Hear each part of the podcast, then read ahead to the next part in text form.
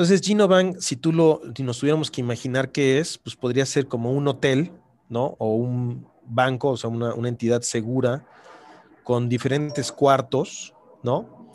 Cada cuarto tiene una llave, este, y esa llave la, gran diferencia entre empresas centralizadas y descentralizadas es que la empresa centralizada tiene una llave maestra que abre todos los cuartos.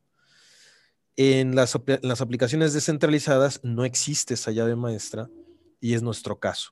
Bienvenidos a Transfer, el podcast número uno enfocado al ecosistema de innovación y a la economía del conocimiento donde hablaremos de emprendimiento, transferencia de tecnología, ciencias de la vida, bioeconomía, innovación tecnológica y tendencias de la actualidad. Accede a información concreta, precisa y valiosa, de la voz de líderes de opinión, expertos, científicos e invitados referentes en la industria de alto impacto. Si eres emprendedor, una startup, científico, inventor, tecnólogo, inversionista o te interesa transformar el futuro, bienvenido, ya eres parte de Transfer. Hola, mi nombre es Oscar Mendoza, soy el director general de Bioinnovation.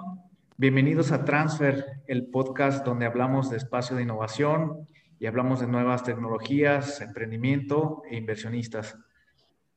En el caso de este episodio tenemos con nosotros a Daniel Uribe, que es el CEO y fundador de Genobank.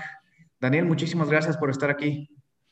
Al contrario, Oscar, te agradezco muchísimo a ti, a todo tu equipo, a todo el auditorio eh, que nos escucha la oportunidad de estar aquí en este importante podcast, en este importante medio de comunicación eh, de ustedes.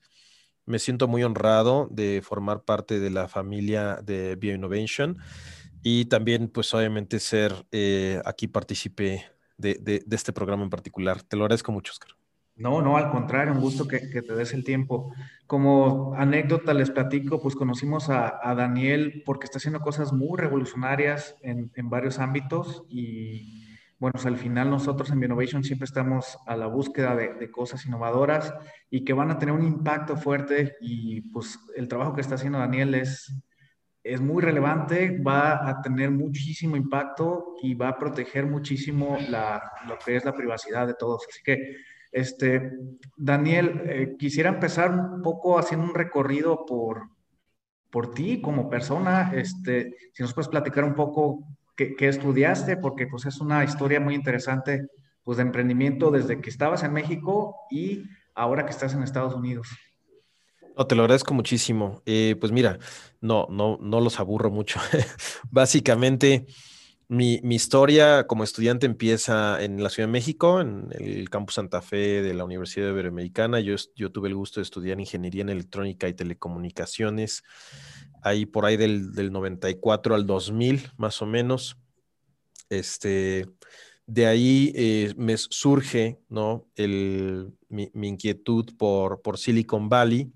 Recuerdo que mi primera interacción fue obviamente de manera mental, ¿no? Porque no, no estaba a mi alcance en esos momentos ir a, visitar Estados Unidos eh, para, estos temas, pero me inscribí a la IEEE, entonces eh, básicamente fue, digo, no porque la IEEE esté en Silicon Valley, pero de alguna forma empecé como a, ver ahí temas y no fue sino hasta el básicamente 2003, 2004 que comencé a trabajar para una empresa que se llama Sun Microsystems. Eh, ustedes recordarán al buen Sun Microsystems porque son los inventores de Java. Este, o bueno, dentro de esa empresa se gestó la invención de, Java. A la postre, Sun Microsystems fue adquirida en el 2010 por Oracle. Y también, pues, uno de los sabores más famosos de Unix, pues, es Solaris. Solaris Unix. Yo me, yo me crié, digámoslo así, eh, profesionalmente en el ámbito de los sistemas Unix, particularmente en los sistemas de eh, ciberseguridad o bueno, encargado de ciberseguridad y de diseño de redes, pero no redes eh, de telecomunicaciones, sino redes de almacenamiento, les llamamos las SAN, las eh, storage, ah, las storage networks. En mi época pues, apenas empezaba la fibra óptica este, para poderse comunicar con, con discos Em, entonces ahí es mi primera aproximación con Silicon Valley porque iba yo a capacitarme ahí a la, a las oficinas que curiosamente hoy son eh, las oficinas de Facebook, las viejitas, ¿no? Porque Facebook, recordemos, tiene dos campus. Entonces, si alguien tiene la curiosidad de ir detrás del letrero de la manita que está en Hacker, en One Hacker Way, que son las oficinas de Facebook, pues todavía dice Sun Microsystems, ¿no? Porque ahí, ahí eran las oficinas de, de Sun Microsystems, una, un detalle ahí. Después tuve oportunidad de, estudiar en Stanford, en Singularity University, después, eh, pues, algunas escuelas ahí de San Francisco. Eh, me mudé en el 2015 y a partir de ahí, pues, he estado eh, básicamente en el área de, de Palo Alto, muy, muy cerquita de Stanford.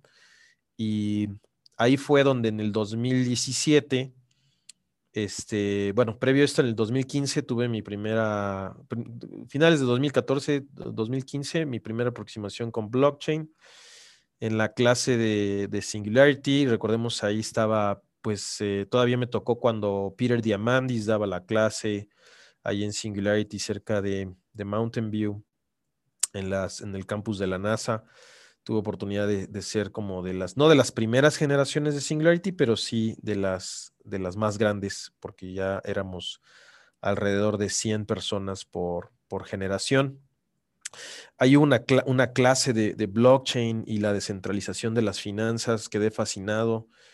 Eh, para, ese entonces, pues ya tenía yo cerca de 15 años trabajando en, el tema de, las computadoras eh, y pues yo no, no había visto una revolución tan grande, ¿no? Este, eh, hasta ese entonces, en, en temas de ciberseguridad y, descentralización. Eh, vamos, el tema de descentralización era completamente nuevo para mí. Siempre habíamos hablado de una arquitectura de cliente-servidor, ¿no? Que bueno, ya entremos más a detalle. Pero ya para finalizar, eh, el, el, 2017, pues como tú sabes, este, Oscar, uno de mis hijos tuvo un accidente lo cual nos llevó a tener que hacer pruebas genéticas para hacer parte de su diagnóstico. Y eso me introdujo al tema también de eh, la genómica, ¿no? Y particularmente la genómica médica. Y a la postre, obviamente, eh, el tema de privacidad y uso de datos eh, genéticos, que, como tú sabes, pues es el corazón de, de Genobank. Genobank, se, si bien se instituyó como idea a finales del 2017, no fue sino hasta mayo del 2018 que instituimos la, empresa y empezamos a, ver el tema de las patentes, ¿no? Pero ese es, ese es un recorrido, ya medio, ya me extendí, mi buen Oscar, pero este, pues así, así la historia eh, en breve y bueno, pues hasta la fecha, eh, pues hemos, hemos ido avanzando. Daniel, de verdad me parece fascinante todo tu camino, porque de estar en México, de, buscar Silicon Valley, que pues, es un ecosistema de innovación, pues, el más, de los más grandes del mundo, y, que hayas tenido el valor, eh, tenido los recursos, eh, me refiero al talento, a poder estar allá. ¿Qué, qué es lo que cambió o cómo fue tu, tu evolución para, para ir para allá? en, los comienzos, vamos a decir, eh, de toda esta aventura, decir, bueno, sí, sí me voy para allá? No, totalmente. Mira, básicamente eh, son tres cosas lo que yo creo que son muy diferentes. El tema de, Silicon Valley y San Francisco en particular fue porque en aquel entonces, en el 2003, y me parece que es una anécdota eh, interesante, yo sufrí un bloqueo a nivel eh, gerencial para poder acelerar mi, carrera estando dentro de, de, Sun Microsystems, ¿no? O sea, mi, gerente prácticamente me dijo, no, no, no puedes saltarte de nivel 1 a nivel 2 a nivel 3, yo era ingeniero de, de, campo, porque no estás certificado y no puedes hacer la certificación si no tienes tres años de experiencia, ¿no? Entonces yo tenía meses de experiencia, sin embargo, eh, pues a mí me, gustó tanto estar en esa empresa que, bueno, pues yo me comía los manuales de las máquinas y, iba yo avanzando, la verdad, eh, pues mucho más rápido, ¿no? De lo que se esperaba. Curioso fue que en, estando en, mi primer viaje a, Silicon Valley, este, pues corroboré esta información o traté de corroborar esta información y entonces la gente, los, los de mentalidad gringa, estando ahí, me dijeron, oye, esa regla no existe, ¿no? O sea, los tres años no existen, tú puedes hacerles la certificación hoy y si la pasas, pues a partir de mañana estás, eres nivel, el nivel que te corresponda, ¿no? Que en función de tus conocimientos. E hice mi examen dos días después, o sea, aproveché el viaje y me certifiqué. O sea, resultó que sí tenía yo los conocimientos, se necesitaban 70% de aciertos este, de 100 para certificarte. Yo saqué 71%, o sea, a penitititas.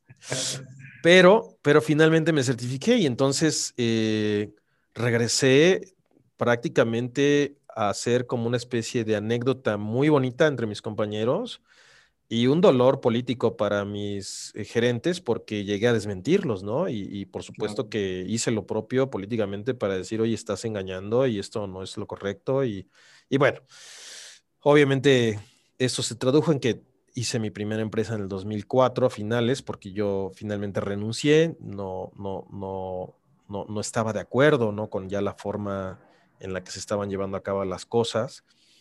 Este, curiosamente también por esos entonces leí el, libro de Padre Rico, Padre Pobre, este, de Robert Kiyosaki, y una cosa llevó a la otra, pero sí, sí fue primero que nada la mentalidad, es decir, la mentalidad del mexicano en ese sentido, de aquel entonces, no, yo creo que las cosas han cambiado mucho, pero era literalmente de frenar, de, controlar, de, el tema de, exprimir al recurso, y de, y, de no, no, permitirle el crecimiento a, a, su ritmo, ¿no? Sea, decir, oye, todos, todos es, es igual aquí y, y, porque si no al rato me vas a pedir más salario, en fin, ¿no? Y, y, en, y, en, Estados Unidos es todo lo contrario, es acelera lo más que puedas, este, ten el, todo el éxito del mundo que puedas, inclusive muchas empresas que también... Em, pues incentivan a que dentro de las empresas lancen startups y ellos invierten en esas mismas startups, ¿no? Este, eh, es un poco a través de la mentalidad que nos conocimos, Oscar, que es, muy, es, otra, es otra completamente, ¿no? Entonces esa fue una. Y la otra, muy importante, entonces uno es la mentalidad, otro es el, el acceso a capital. Acceso a capital en Silicon Valley eh, es sumamente importante. Eh, no desconozco las cifras del 2020, pero las que las últimas que conocí, que son del, del 2019, pues se metieron más de 35 billones de dólares en, en startups, ¿no? Es en general, es, es, una derrama económica pues muy, muy importante. Eh, la, que se tiene contemplado y nuevamente pues es la mentalidad de, muchos eh, eh, pues inversionistas ahí. La última obviamente es el acceso a mentes, ¿no? El acceso a mentores, a coaches, a, diferentes personas, obviamente mujeres y hombres por igual, o sea, no hay, hay de todo un poco. Y esas tres, pues son una catapulta, definitivamente. Y, yo, yo, quería experimentar más de eso. Eh, entre más, eh, pues te expones a eso, pues no, no por osmosis, ¿verdad? Pero sí a través de observar, de escuchar, de asistir a eventos. Eh, en ese lugar, pues antes de la pandemia, existían más de dos eventos diarios donde las empresas pichan sus, sus, sus, empresas o bueno, las presentan hay concursos, hay mentorías gratis, hay eh, cursos de programación, en fin, es todo un ecosistema que, existía. La verdad es que hoy día ha cambiado muchísimo, ha perdido mucho su valor como zona, me parece. No sé si esto sea de manera temporal o permanente. Pero bueno, respondiendo a tu pregunta, perdón, ya me extendí también, pero yo creo que son esas tres cosas. Es, ah, la mentalidad dentro y fuera de las empresas, el acceso a capital y también eh, no nada más el capital económico, sino también el acceso a capital eh, humano, ¿no? O, de mentes eh, humanas. Claro, fíjate que hemos hecho muchos estudios y hemos leído algunos papers hablando de, de innovación y hemos encontrado con que la innovación muchas veces se da cuando el problema o hay una amenaza de alguna manera hacia afuera y no hay tanto conflicto interno. Y creo que la mentalidad aquí en México históricamente ha sido mucho de, pues sí, de bloquear, de, no incentivar el crecimiento, de proteger la posición y creo que eso, eso es algo que, tiene que cambiar para que haya un ecosistema real donde pueda haber pues, la confianza de, poder crecer y de poder tener un, plan de desarrollo como, como empresa y como persona. Y bueno, admiro mucho esa parte que hayas tenido la valentía de, decirlo, de, pues de comentarlo y a la vez pues, pues de ir a un lugar donde sí iban a poder detonar tu, tu potencial y tu capacidad. Y creo que eso es algo, algo muy valioso. Muchas gracias, Oscar. De, te de todo esto que, que, viviste, Daniel, este, pues llegas a Silicon Valley, ya, ya entraste a todas estas partes de, de la, de la mentoría, del de, ecosistema, Singularity, hiciste la maestría. ¿Y cómo, cómo nace ya después de esto? ¿En qué momento dices, ok, estoy listo ya para hacer mi propia empresa, en este caso Genovac? Pues eso, gracias. Eh, la pregunta es muy interesante. Pues mira, no, son, son una serie de pasos. Lo, yo creo que primero, lo, lo, primero que me pasó, sinceramente, fue que fui, o sea, me pegué contra la pared, eh, porque esto pues las primeras experiencias es en el 2012, si ya estábamos en el 2005, 2004, emprendo con la primera empresa que todavía existe, que se llama United IT Consultants. Se, hace partner de Sun Microsystems y nos dedicamos básicamente a dar consultoría e instalación de, servidores a diferentes clientes ¿no? de, de, en el sector telecomunicaciones. Avanzando el reloj y entre más visito Silicon Valley, pues me doy cuenta que estoy muy lejos de ser una empresa innovadora. básicamente estaba yo tropicalizando modelos de negocio que estaban en, México, digo que estaban en Estados Unidos para México. Y em, pues también te das cuenta que en México pues muchos de los negocios se hacen a través de relacionamiento humano, no tanto en términos de mérito, no tanto en términos de eh, propuestas diferenciadas, este, Básicamente lo que funciona en México es eh, bueno, bonito y barato, en lugar de eh, propuestas innovadoras y muy diferenciadas, ¿no? Entonces, este, y si a eso le agregas eh, componentes que sabemos que en Latinoamérica pues son, eh, eh, digamos, pegamentos como los compadrazgos, como el influyentismo, etcétera, bueno, pues obviamente terminas haciendo un caldo que me parece que daña en sí a la innovación y premia más un tema de, pues de relacionamiento este, humano, ¿no? Eso yo creo que sigue siendo un poco el tema de Latinoamérica. Eh, se dice que el empresario latinoamericano pues está muy cómodo en Latinoamérica porque no, no se enfrenta a un mercado lo suficientemente grande y lo suficientemente exigente eh, para que pueda, eh, pues, vamos, llegar a su máximo, a su máxima capacidad, ¿no? Este, esto no es así, obviamente, en Estados Unidos. Tienes 20 eh, competidores detrás de ti, tienes un mercado de 25 trillones de dólares en lugar de, un mercado de, de, 900 billones, que es el de México, o sea, 25 veces más grande. E, etcétera. Entonces, sí, las condiciones cambian muchísimo. Entonces, pasé de la frustración de decir, oye, acá le vine a querer vender miel a las abejas, no tengo la competitividad, no tengo los skills. Y empieza entonces, pues, una reacción que tiene que ser natural, me parece que es, pues, eh, entrénate, vea cursos, exponte. Eh, entonces, creamos la primera empresa o ayudé de alguna forma a empezar con el ecosistema mexicano en, Silicon Valley. y conozco a Marco Montes, con dos emprendedores mexicanos muy exitosos que estaban haciendo ya cosas con particularmente remesas y fintech. Para mí, Marco Montes pues, es uno de los pioneros aquí en México de, fintech. Él ya tenía saldo. Saldo era una wallet con la cual este, evitabas la, remesa hacia México y simplemente pagabas facturas como inmigrante mexicano hacia tus familiares. Y él fue el que me enseñó a gran detalle el tema de, blockchain, porque para ese entonces él ya usaba eh, la cadena de bloques de, Stellar, ¿no? Ripple y Stellar se acababan de separar, o bueno, uno de los fundadores. Entonces en este caso, él ya empezaba a utilizar eh, el tema de las criptomonedas para poder eh, mover dinero y, ser transparente en, el, tema ya, ya en el 2015.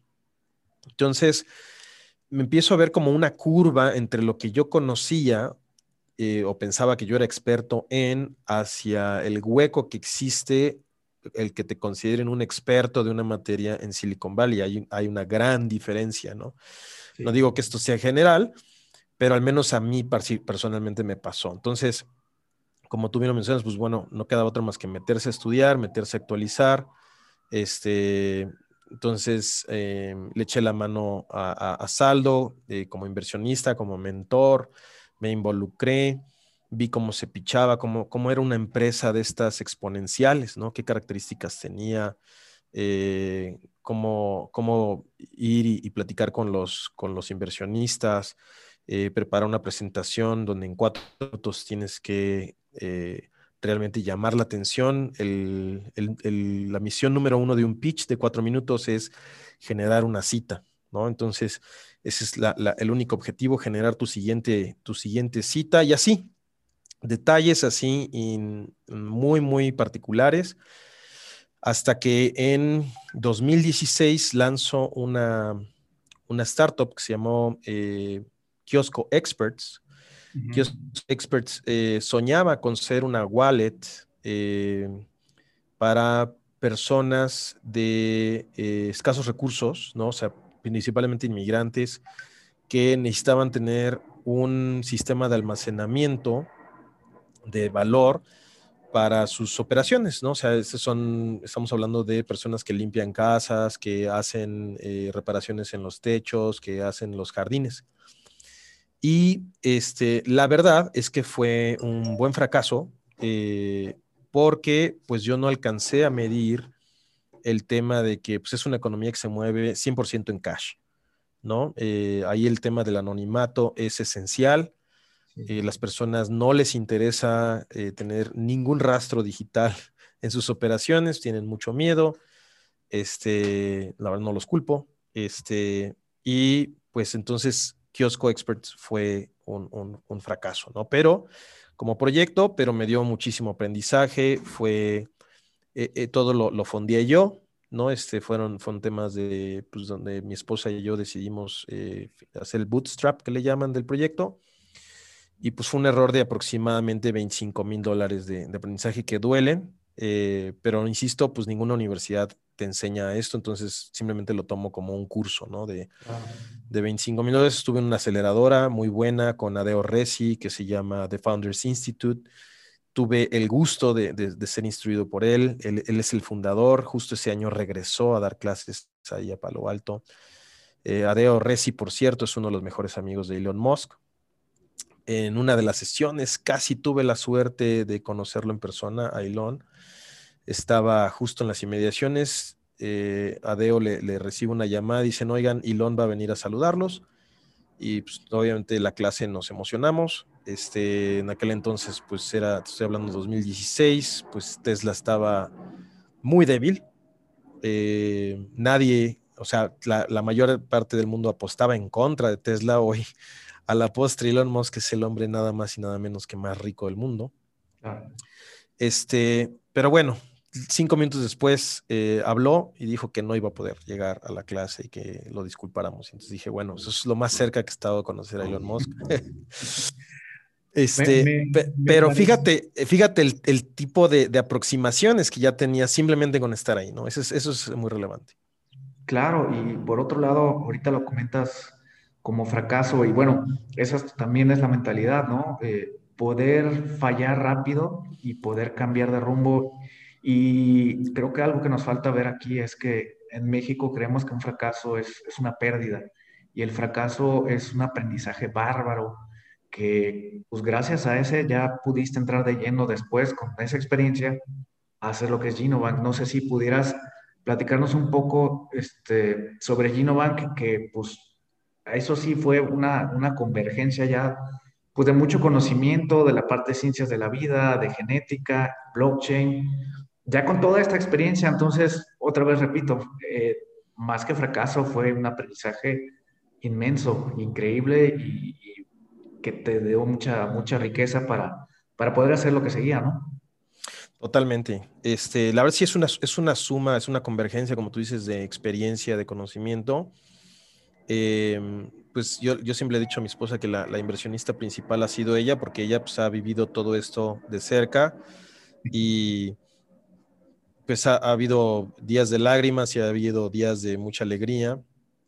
Eh, cabe mencionar que también dentro de, esta experiencia, pues la pareja eh, tiene un rol fundamental, ¿no? De, paciencia, de, comprensión y a, veces también de, no comprensión. O sea, es decir, también hay, temas donde pues se llega a, pues, pláticas muy dramáticas, ¿no? Donde, donde se sienta uno a ver pues, ¿qué, qué está pasando, ¿no? Hacia dónde va el rumbo de, la familia y de los dineros, en fin, ¿no? Pero también ah, yo creo que me parece importante.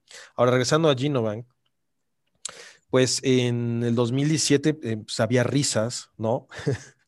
en, cuando yo decía, oye, la privacidad eh, va a ser un producto, ¿no? Eh, varios, eh, inclusive genetistas importantes, eh, destacados en México. Eh, me acuerdo uno de ellos, particularmente me apuntó cuando lo fui a visitar al, teléfono de su consultorio y me dijo, mira Daniel, sarcásticamente me dice, no estoy recibiendo ni una sola llamada de pacientes o de usuarios que quieran privacidad. Este, entonces le dije, ah, está bien, doctor, no hay, no hay ningún problema. Es decir, mira, el futuro yo veo dos tipos de empresas, ¿no? Las que sean respetuosas de los datos personales, que sepan que no son suyos, que no los pueden revender, que no los pueden compartir sin un consentimiento eh, previo, mucho menos vender la empresa teniendo estos datos como parte de su inventario, ¿no? Que eso, es algo eh, conocidísimo. Hoy día las grandes empresas de de adquisición de datos genómicos en Estados Unidos, pues es lo que hacen. O sea, su valor literalmente está muy ligado al número de, eh, pues de, o el conjunto de datos que han obtenido de, los, de los usuarios, ¿no? Particularmente 23andMe eh, y Ancestry DNA, pues tienen, eh, pues muy, muy, digamos, vamos, e, e, está ligado el valor al mercado que tienen con el número de SNPs eh, que tienen por persona, ¿no? En este caso son 700 mil SNPs que vienen de un microarreglo. Eh, 23andMe se calcula que tiene alrededor de 10 millones de usuarios y Ancestry DNA tiene alrededor de 17 millones de usuarios. Recordemos el año pasado, ya a finales, Ancestry fue comprado, fue adquirido por un, un fondo de capital privado principalmente chino, y compraron el 75% de la empresa por alrededor de 4.7 billones de dólares, ¿no? Entonces, si hacemos la cuenta, eh, más o menos son como 200, 200 algo dólares por persona, ¿no? Lo que estarían pagando por... Daniel, este, me, me, voy un poquito para atrás. Este, lo que estás comentando aquí, digo, para la audiencia es que de alguna manera, si sacan mi información genómica, genética, hay una posibilidad grande al, día de hoy con ese tipo de empresas de que vendan esa información y de que esté en, el público, que sea público y que no sea algo privado. O sea, que, mi intimidad o, mi información como tal esté ahí para, para quien lo necesite y lo pueda comprar de alguna manera. Ese es el negocio grande de esas empresas, ¿no? Totalmente. O sea, su, o sea, es muy fácil darte cuenta y lo vemos hoy día, o sea, hoy o, en estos días con el caso de WhatsApp, ¿no? Eh, si una aplicación es gratis, hay una frase muy famosa, si una aplicación es gratis o de muy bajo costo, el producto eres tú y tus datos, ¿no? Entonces, eh, es muy fácil hoy día darse cuenta, eh, también porque están en los términos y condiciones, entonces mucha gente se está migrando a Signal, se está migrando a Telegram, de manera masiva, ¿no? Hoy en la mañana leía que simplemente las descargas de Signal habían eh, aumentado 11 mil por ciento, o sea, 11 veces.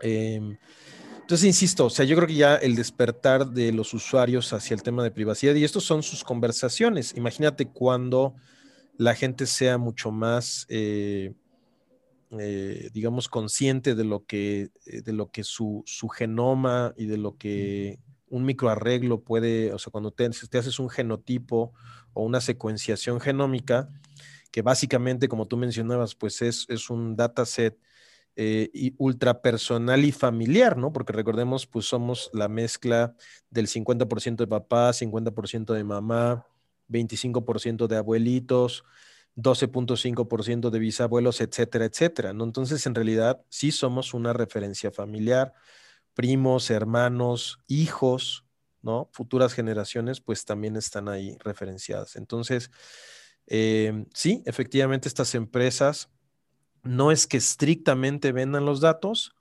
em, porque hay que, hay que decirlo, sin embargo, tú sabes que los abogados que hacen las fusiones y las adquisiciones entre empresas son muy cuidadosos en manejar este tipo de lenguaje, pero básicamente funciona así, es decir, yo recibo capital, en este caso, por ejemplo, en el caso de Ancestry DNA, eh, recibo 75% de, de capital y entonces, y ahora formo parte de otra empresa la cual tiene otras empresas del grupo, las cuales pues por obvias razones ya ahora tienen acceso a estos datos. Y no es que estrictamente hablando estén vendiendo el dato por el dato de per se, pero están de alguna forma vendiendo la agregación y la empresa que tiene los derechos de, de, patria potestad, digamos, de, esos datos eh, de los usuarios, ¿no? Claro, claro, entonces estamos pasando ahorita de que hoy literalmente pues hay mucho miedo de que puedan de alguna manera meterse en tu WhatsApp, en tu Facebook, en tu información personal o de negocio que tienes en WhatsApp. Y estamos hablando ahora, traspolarlo a, información genética tuya propia, donde pues pueden utilizarla para, para unos usos que, que tú no diste el visto bueno, ¿no? Y eso, eso creo que es, si la, parte de la información de WhatsApp es, es importante y grave, bueno, pues ahora la información genética de uno mismo, pues es todavía más grave. Muchísimo más grave, sí, totalmente de acuerdo, porque es el simple hecho de... O sea, mira, una de las, de las cuestiones más fáciles de ver son obviamente la industria de, las aseguradoras, ¿no? O de empresas que quieren emplearte, ¿no? Por ejemplo, este, tú puedes ser víctima de discriminación, eh, y sin saberlo, porque obviamente eh, sí hay leyes que nos protegen en contra de estas discriminaciones, pero es sumamente difícil probar en una corte, es sumamente caro establecer una defensa cuando se, detectan este tipo de abusos, por lo tanto no, no es práctica la ley en este sentido, lamentablemente, ¿no? Este, me refiero a, casos, por ejemplo, una, señora se acercó con nosotros y dijo, eh, oye, mi esposo me quitó la patria potestad de mis hijos porque eh, tuvo acceso a mis datos genómicos y los puso en el juicio y dijo que yo iba a tener tendencia al Alzheimer. Y tengo eh, prácticamente 55 años o 60 años, entre 55 y 60 años, y entonces eh, el juez determinó, no específicamente por estas razones, pero abogó a que era mejor que el papá los tuviera. Entonces pierde la patria potestad. No tengo los detalles, no, no, corroboré la historia. La verdad es que al final le dije, mire, hoy por hoy no, no puedo ayudarle, yo no soy abogado, pero lo que sí es que le dije, usted me ha inspirado a seguir, porque qué delicado es que usted se haya hecho una prueba de estas caseras y le haya terminado impactando en su vida de tal suerte que hoy ante una supuesta, porque esto es una tendencia, ¿no? no, es algo genética, no es destino, genética es tendencia, ¿no? Em, pues ella se vio muy afectada y como estos casos hay miles, si no millones, y se va a poner peor el asunto, y si tú esto le sumas el tema de COVID, el tema de los registros de las personas que han dado positivo, el tema de lo que acaba de anunciar eh, países como España, donde va a haber una lista negra de personas que no se quieran vacunar, este, etcétera, etcétera. Es decir, todo lo relacionado a la salud y que exista una lista centralizada que la pueda obtener cualquier empresa, cualquier gobierno, no pinta nada bien. ¿no? No pinta nada bien. Hoy estamos viviendo los impactos sobre conversaciones, fotos, y redes sociales, que ya tiene un impacto. Todavía no vemos el impacto por estar compartiendo nuestros datos de salud y genómicos. Eso se va a ver yo creo que en los siguientes tres o cinco años. Pero si no corregimos el rumbo y si no metemos eh, sistemas que eh, aíslen de manera adecuada con encripción, con redes descentralizadas, con blockchain, con wallets, todas estas nuevas eh, herramientas que tenemos a la mano nuestros datos y las autorizamos de manera muy puntual, es decir, lo que le llamamos eh, conexiones nodo a nodo o punto a punto, eh, pues entonces va a volver a ser caótico, ¿no? Es decir, ya, ya conocemos dónde estamos parados, ya conocemos lo que Facebook pudo hacer para favorecer a, Trump en las elecciones pasadas, ya supimos también lo que ahora está sufriendo al revés, lo acaban de banear, es el primer presidente de un país que es, es eh, pateado ¿no? por, una, por una empresa o por varias empresas por eh, temas de censura.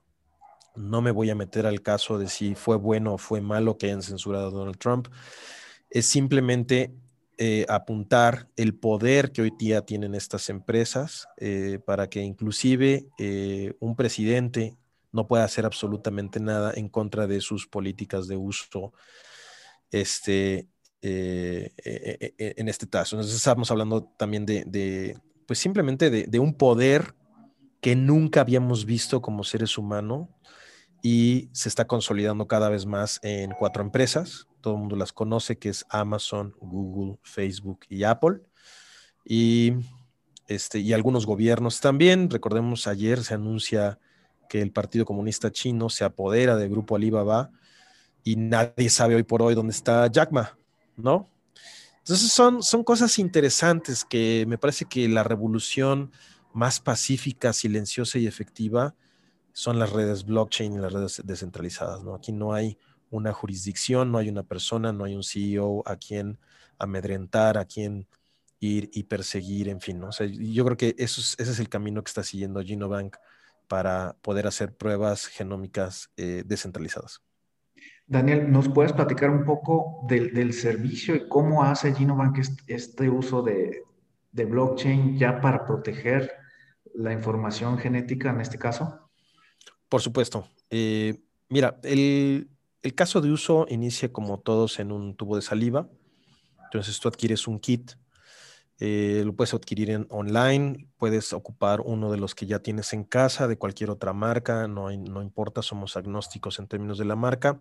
Lo único que es importante es que esté vigente y que el laboratorio al cual se va a enviar sepa cómo extraer eh, el ADN o el RNA o el, ARN este, de la muestra.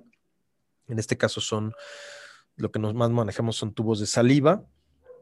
Entonces tú pones de tu saliva en el tubo y a través de un código QR, que es el token, ¿no? Básicamente, cada, cada kit eh, que nosotros manejamos se tokeniza, es decir, se le da una identidad dentro del blockchain. Nosotros somos los autores de un token particular que se llama el Biosample Permission Token, que es un token de permisos para biomuestras. Entonces se liga tu muestra a ese token. Ese token es único y está ligado a tu propio monedero. Se le llama monedero o wallet, ¿no? Al componente informático que guarda de alguna forma tu llave privada, que es eh, lo que va a sustituir ahora la, una contraseña, ¿no? Recordemos que en el blockchain, básicamente la forma de interactuar con el blockchain es a través de firmas criptográficas, ¿no? Entonces, básicamente aquí el usuario eh, crea una wallet.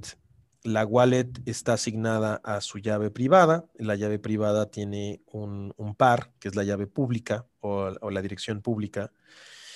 Y es este QR code que vemos, eh, bueno, en mi, fondo de pantalla, que es el que está ligado al tubo, al tubo de saliva. En términos eh, coloquiales, nosotros estamos creando una llave criptográfica que es la que se liga al tubo de saliva, con el cual también se liga eh, un repositorio individual para tus datos. Entonces es como si vendiéramos un tubo de saliva con su propio cuarto para sus datos o su propio repositorio para sus datos, con su propia llave. Entonces, Genobank, si tú lo, si nos tuviéramos que imaginar qué es, pues podría ser como un hotel, ¿no? O un, banco, o sea, una, entidad segura con diferentes cuartos, ¿no? Cada cuarto tiene una llave, este, y esa llave la, gran diferencia entre empresas centralizadas y descentralizadas es que la empresa centralizada tiene una llave maestra que abre todos los cuartos. En las, las aplicaciones descentralizadas no existe esa llave maestra y es nuestro caso. Simplemente le damos un, el mecanismo para que cada usuario genere su propia llave privada a través de entropía. En este caso tiene que sacudir su, su teléfono celular. Este, y entonces se genera una llave eh, a través de aleatoriedad y ni siquiera nosotros como Ginobank tenemos acceso a tus datos. Entonces, básicamente se vende el kit con este repositorio, con toda la inscripción que va detrás, este, y se genera toda esta eh, nueva carretera, digámoslo así, mucho más eh, segura y respetuosa de la privacidad. Ahora, este kit se manda al laboratorio una vez que se genera toda esta infraestructura digital eh, independiente, se manda al laboratorio y este, ahí se procesa la muestra, se hace lo que el cliente pida, es decir, si se extrae ADN, pues se extrae ah, eh, pues una secuencia, un genotipado, si puede ser una prueba de COVID, donde se extrae el, el ARN del virus, entonces ya el laboratorio sabe cómo lavar, cómo extraer la muestra y cualquier dato que arroje esa muestra, entonces se guarda en este cuarto seguro encriptado de cada uno de los usuarios o pacientes, sin nombre, sin apellido, sin correo electrónico, sin asignarse a un número telefónico, etcétera. Es completamente anónima. Este, y solamente aquel que posee la llave de inscripción puede acceder a, este, a este room, ¿no? A este, a este data room que le conocemos o este repositorio eh, privado, ¿no? A grosso modo, así es como funciona la versión 1 de Genobank, es en la que estamos trabajando actualmente. La versión 2 hay interacción entre los usuarios, es decir, yo le puedo enviar mi información a alguien más, tengo recibos, que son los recibos, son los tokens de permisos, entonces yo ya puedo mandarle mis datos a investigadores, a investigadoras. Em, e, en fin, vamos a ir creciendo en términos de las versiones, pero la versión 1 es simplemente garantizar que la interacción con un laboratorio sea lo más privado y descentralizado que se pueda. podríamos decir, la versión 1 es, este, yo comparto la información con quien yo quiero como usuario, como paciente, si quiero ir con mi médico, le puedo decir, mira, me salió esto. Y bueno, de aquí se desprenden muchas ideas, ¿no? Eh, estamos hablando de la, de la, medicina de precisión y ya con, con una, una, capacidad específica que yo tengo, vamos a decir, yo en lo particular tengo eh, propensión a la diabetes. Bueno, pues si, si mi genoma da, arroja algo contra esto, pues ya se puede hacer un tipo de bebida específica nada más para lo que yo necesito y ahí es donde entra la medicina personalizada y solamente la comparto con quien yo quiero como usuario. No todo el mundo se, se, se beneficia de, esa información. Y si entiendo bien, la, la, segunda versión habla más ya de compartirla para fines a lo mejor de investigación, donde no se enteren para nada de, quién es el, vamos a decir, el sujeto que, está padeciendo esa, información y ya puede ser usado más para para fines de investigación sin que se den eh, la, identidad de la persona. Entonces, me parece magnífico porque hemos hablado, por ejemplo, con otra empresa que se llama Organo Therapeutics y ellos están trabajando un poco en hacer organoides para poder desarrollar estudios o investigaciones donde se, se, le ponga una enfermedad a ese órgano y ese órgano pues puede ser utilizado para, para hacer toda la parte de, de vacunas o tratamientos. En este caso, veo una similitud ahí con, con Genobank, donde pues, se puede usar en cierto momento ya para, para fines de investigación y que pueden tener mucho impacto también en, en, la gente y en, la misma medicina para generar tal vez otra vez esta medicina de precisión o, o, medicamentos que no sean de tanto amplio espectro, sino muy específicos para, para mejorar la salud. Entonces, creo que esto es algo, tengo que decirlo, la verdad, Daniel no lo va a decir, pero es uno de los pioneros a nivel mundial en esto. No hay mucha gente en el mundo que pueda unir tantas disciplinas y que pueda llevarlo a la práctica. Y creo que eso es algo que lo hace muy diferente y, nos encanta por eso estar hablando contigo, Daniel, porque creo que es algo que, está un poco adelantado tal vez a lo, a lo habitual, pero la verdad es que si no empezamos a ver estos puntos desde ahorita con empresas como la tuya que ya lo están llevando a la realidad y no, no a una parte nada más filosófica, eh, vamos a poder tener tranquilidad y seguridad de que pues, nuestra información va a estar segura. Y eso creo que genera un valor muy importante que apenas lo estamos empezando a vivir con redes sociales. Pero como dices tú, la parte genética, yo no quisiera ir un lugar donde me digan, oye, tú no vas a poder trabajar aquí porque vimos este, por información que tú en cinco años vas a tener propensión a una enfermedad. Y, y más bien que yo pueda definir y se pueda usar para a lo mejor generar esa, esas alternativas de medicina este, de precisión que nos ayuden a, que eso cambie sin poner en riesgo a, mi identidad o a mi persona y mi futuro, mis hijos, mi familia y todo lo que implica, ¿no? Totalmente, Oscar. Eh, te agradezco mucho. Eh, sí nos toca ser pioneros, sí nos toca hacer referencia. Eh, me da mucho orgullo serlo como mexicano, te soy sincero. Soy el único latinoamericano en el, espacio de blockchain y genomics. Eh, tengo muchos compañeros, gracias a Dios, tengo competencia. Es un, es un, obviamente, es un espacio muy interesante. Nada más y nada menos que uno de mis competidores es el doctor George Church, eh, uno de los padres de la genética en la Universidad de Harvard, a quien yo respeto muchísimo pero la verdad es que le llevamos mucha ventaja al doctor, este, porque pues él es, él es genetista y lo respeto mucho como genetista, pero este es un terreno de ciberseguridad, este es un tema de encripción, desencripción, de entenderle los discos duros, de entenderle dónde se guarda la información, cómo se guarda, y entonces pues ahí sí, zapatero a tu zapato, porque Genobank no interpreta datos, Genobank es un custodio de, de, datos genéticos. Genobank ofrece eh, protección legal a los investigadores o investigadores que decidan usarlo eh, en términos de, reclamos de propiedad eh, de datos. Es decir, porque nosotros somos tan transparentes que si los investigadores nos usan, les vamos a ofrecer una protección si es que llega a haber algún conflicto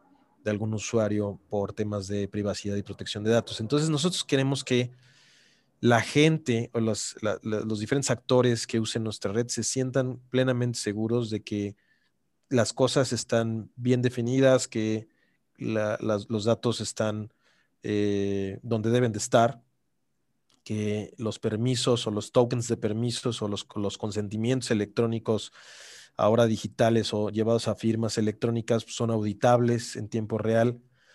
Este, en fin, o sea, la verdad es que blockchain al final del día nos permite ofrecer una propuesta fresca. O sea, no, es que nosotros tampoco seamos nosotros. Es decir, sí, sí estamos, eh, como tú dices, convergiendo en tres disciplinas, que es la genómica, las leyes de privacidad y blockchain. O sea, sí, esa sí es nuestra, nuestra convergencia. Nos toca hacer infraestructura, nos toca hacer carretera para que justamente no suceda lo que tú mencionaste, es decir, que el hecho de tú comprar una prueba inocente de 100 dólares o de 150 dólares de lo que sea, pero vamos, de, un precio a lo que voy eh, hasta cierto punto accesible, eh, que por cierto van a ser todavía más accesibles este año este, por el tema de la oferta y demanda, eh, hasta el punto de que van a, llegar a costar 20 o 30 dólares, ¿no? Este, realmente va a ser más caro el tubo y el envío que poder eh, extraer el ADN a la muestra, ¿no? Pero bueno, em, lo, relevante va a ser justamente eh, los consentimientos. Es decir, Genobank, si algo es, es un, una red de intercambio de datos genéticos permisionados, ¿no? O consentidos, digámoslo así. Eso es lo que queremos ser eh, en, el, futuro. Y no, no, no se ve de otra forma en nuestra visión el mundo de Internet. Eh, sin el blockchain hubiera sido imposible eh, delimitar los datos públicos de los privados. otra vez recordemos parte de la plática y ya nos extendimos, pero bueno, ya me apuro. Es un tema apasionante. Hoy estamos, hoy lo que tenemos del 2021 es la más descarada de las eh, de los internets corporativos. Es decir, estamos viviendo la cúspide del internet, eh, pues digamos, dominado por empresas, ¿no? Em, tenemos que pasar por esta etapa, eh, por este, me parece que estás a cierto punto oscurantismo, o sea, los señores feudales digitales, hacia devolverle el poder del Internet hacia las personas, empoderando lo que le llamamos al edge computing, ¿no? O, al, a la computación, digamos, de, pues, de esquina o de, de pues sí, exacto, ¿no? Que es básicamente cada persona con su smartphone. E, es, esa es la esquina última, ¿no? el punto último del Internet es una terminal en la palma de, una, de un ser humano. ¿no? Ahí es donde van a vivir las wallets, ahí es donde van a vivir los consentimientos, ahí es donde van a vivir este, e, el poder de cada persona, las votaciones. O lamentablemente la semana pasada vimos, muere una persona, ¿no? En disturbios ahí en el Capitolio por una simple razón, eh, es una causa eh, única, que es la falta de transparencia de las votaciones del país supuestamente más avanzado de la Tierra. Si las votaciones hubieran sido auditables en tiempo real, si cada estado fuera eh, transparente, eh, no, hubiera, no hubiera habido, eh, digamos, lugar a la duda, porque la duda causa ansiedad, la ansiedad causa enojo, porque no hay quien atienda eh, la justicia, ¿no? el deseo de justicia de los ciudadanos. Y la gente piensa, efectivamente hay mucha gente que piensa que le robaron la presidencia a Donald Trump. Nuevamente, no me voy a meter ese tema, pero lo que sí me toca meterme es que no hay transparencia. Entonces, si, hubiera votaciones vía blockchain, y sé que muchos dijeran, no, esa no es la solución, y no sé qué, pero bueno, al final del día habría más trazabilidad de datos, dónde se originó el voto, en qué casilla, qué hora, eh, etcétera, por lo menos habría conteos mucho más eh, fidedignos. Si, oye, por lo menos sí podríamos saber si hay más votos que ciudadanos, por ejemplo. Daniel, eh, algo que quieras comentar, la, verdad es que ha sido una plática de donde hemos aprendido muchísimo. me encantaría saber si, si, quieres comentar algo, algo más, alguna mantra, algún consejo que quieras comentar. Muchísimas gracias, Oscar. Pues primero que nada, nuevamente agradecerte a ti. Eh, desde que tú nos hiciste favor de acercarte a Ginobank, eh, nos has apoyado muchísimo. Me parece que tú eres uno de los ejemplos vivos de lo que sí eh, requerimos, ¿no? Que es, este, pues no, o sea, apoyar, confiar, ¿no? En el piloto, en la, en el, en la piloto hombre, piloto mujer, este, del, del, startup. Hay muchos eh, inversionistas, digo, porque tú, tú eres inversionista o, eh, tu empresa es inversionista, lo cual agradecemos muchísimo. Pues también son invasivos, ¿no? Y entonces yo veo programas como el Shark Tank mexicano, donde este, quieren eh, de alguna forma no, no, no, no cooperar, sino invadir ¿no? las, las, a las startups y me parece que tampoco es, es, el camino ni lo que se requiere ni lo que funciona. ¿no? Eh, lo que funciona es eh, apostarle al jinete. Por supuesto que el caballo es importante, el caballo tiene que tener aspiraciones internacionales, aspiraciones globales, en nuestro caso, pues obviamente estamos hablando de 7.8 billones de personas que necesitan muestras para ser enviadas al laboratorio, eh, poder analizarse en diferentes momentos de su vida. Y pues imagínate, ese es el tamaño de la posibilidad que tenemos. Obviamente también no es, no es nuestro Total Addressable Market o nuestro TAM, eso es otra cosa, también somos conscientes de ello. Pero lo que voy es, el consejo para quien nos escuche, eh, pues simplemente involucrarse más, eh, conocer más los proyectos que hay.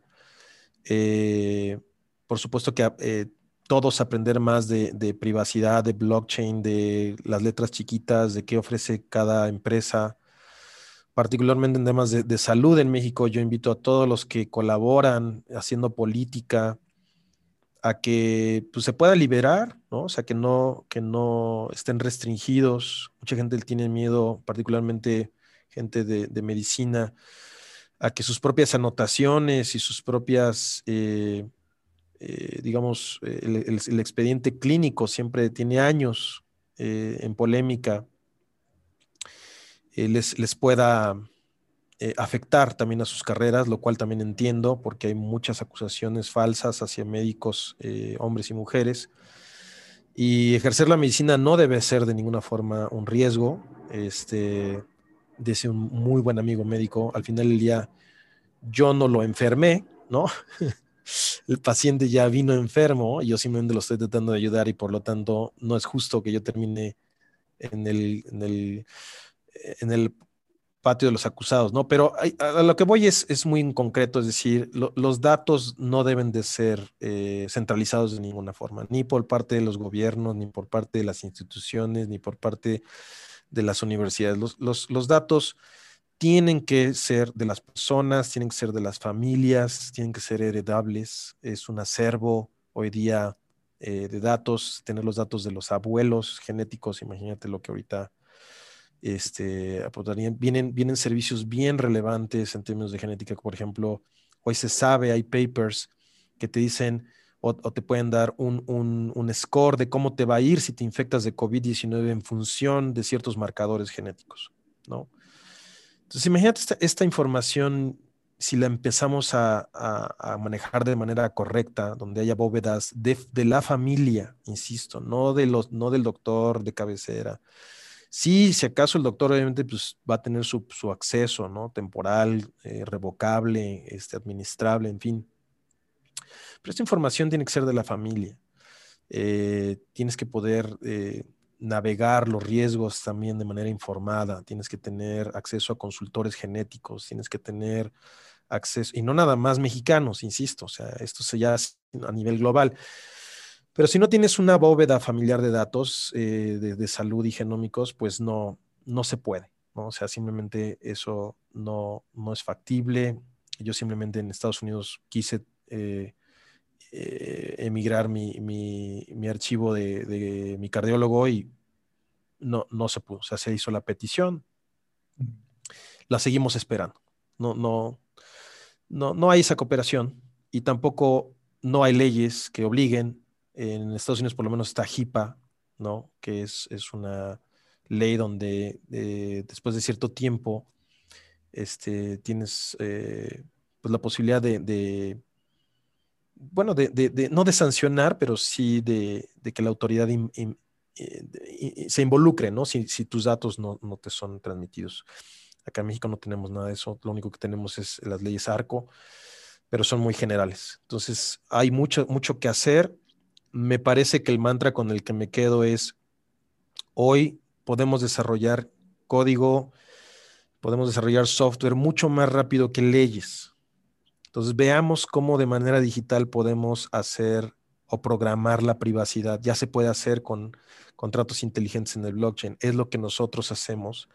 Y esto se puede permear a muchísimas eh, industrias, a las empresas de logística, a las empresas de cualquier, de eh, de redes sociales, en fin, o sea, cualquier, cualquier industria que use datos personales para servir a un usuario, eh, lo, puede, lo puede tomar. Entonces yo me quedaría con eso, estimado Oscar. Bueno, me, extendí creo que bastante en todos los temas, pero bueno. Es un no, no, no, no, la verdad este es muy enriquecedor y todo el conocimiento, tu experiencia y tu trabajo del día a día es algo que creo que es un ejemplo a seguir y pues al contrario, agradecerte el tiempo, Daniel, ha sido una charla maravillosa y estoy seguro que nuestra audiencia pues va, a aprender muchísimo de ti. Eh, Daniel, para cerrar, ¿alguna, ¿algún lugar donde te pueden contactar, redes sociales, eh, algún lugar donde quieras que te puedan acceder a ti? Muchas gracias. No, quedo a la, entera disponibilidad de, tu audiencia. Mi correo es daniel.genobank.io eh, pero de cualquier forma, este, si me googlean Daniel Uribe, espacio Genomics, espacio Privacy, espacio DNA, también me, pueden encontrar, es fácil eh, encontrar. Hemos eh, escrito papers, hemos escrito um, más de 50 artículos, este, en fin. Entonces, creo que, estamos ahí eh, bastante expuestos, es lo que queremos. Y por favor, contáctenos, díganos qué piensan, qué les gustaría ver del proyecto, este, ahorita pues nada más tenemos los kits disponibles en Estados Unidos. Eh, estamos viendo algunos partnerships en México. Saliendo de esta conversación, tengo una reunión con uno de ellos que ojalá, ojalá se, pueda. Eh, la más reciente y buena colaboración es con somosancestría.com. Eh, el doctor Federico Bonson de Fernet confió en nosotros y entonces estamos haciendo el primer kit de ancestría descentralizado. Eh, entonces también visiten a nuestros partners, allí somos ancestría.com. Eh, es, un, es un proyecto muy bonito donde a través de, una, de, un genotipado te pueden decir pues cuáles son tus eh, componentes ancestrales, ¿no? Este, bueno, de, prehispánicos, perdón, de, ancestros prehispánicos. Entonces, de maya, nahua, mixteco, zapoteco, eh, Raramuri, en fin, hay, varios ahí, este, muy interesante para también pues conocer más de nuestras raíces. Yo mucho orgullo puedo decir que soy 8% zapoteco, este, tengo sangre zapoteca o bueno, genoma zapoteco, si, si se puede decir, y tengo un componente del 19% nahua, que es eh, del centro de México. Este, entonces también soy, se puede decir que nahua pues es, eh, genoma azteca, ¿no? Entonces estos dos son mis, mis, componentes principales, un poquito de Amazona, este, un poquito de Pima, en fin, pero ya muy, muy chiquito, eh, digo, es como nuestro componente africano. Pero sí, muy interesante, la verdad, y, y eso tiene que ver también, obviamente, con ciertas disposiciones o predisposiciones, como tú mencionabas. Entonces, no nada más es divertirse o entretenerse, sino empezar a ver esto cómo se eh, relaciona con nuestra tendencia y qué debemos de tomar en cuenta de nuestra biología personal, ¿no? Claro, claro. Daniel, pues un gusto, muchísimas gracias por el tiempo y bueno, pues estamos en contacto. Eh, a toda nuestra audiencia, pues muchísimas gracias por estar con nosotros, con Daniel Uribe el día de hoy y los invitamos al próximo capítulo en Transfer. Muchas gracias y que tengan buena tarde.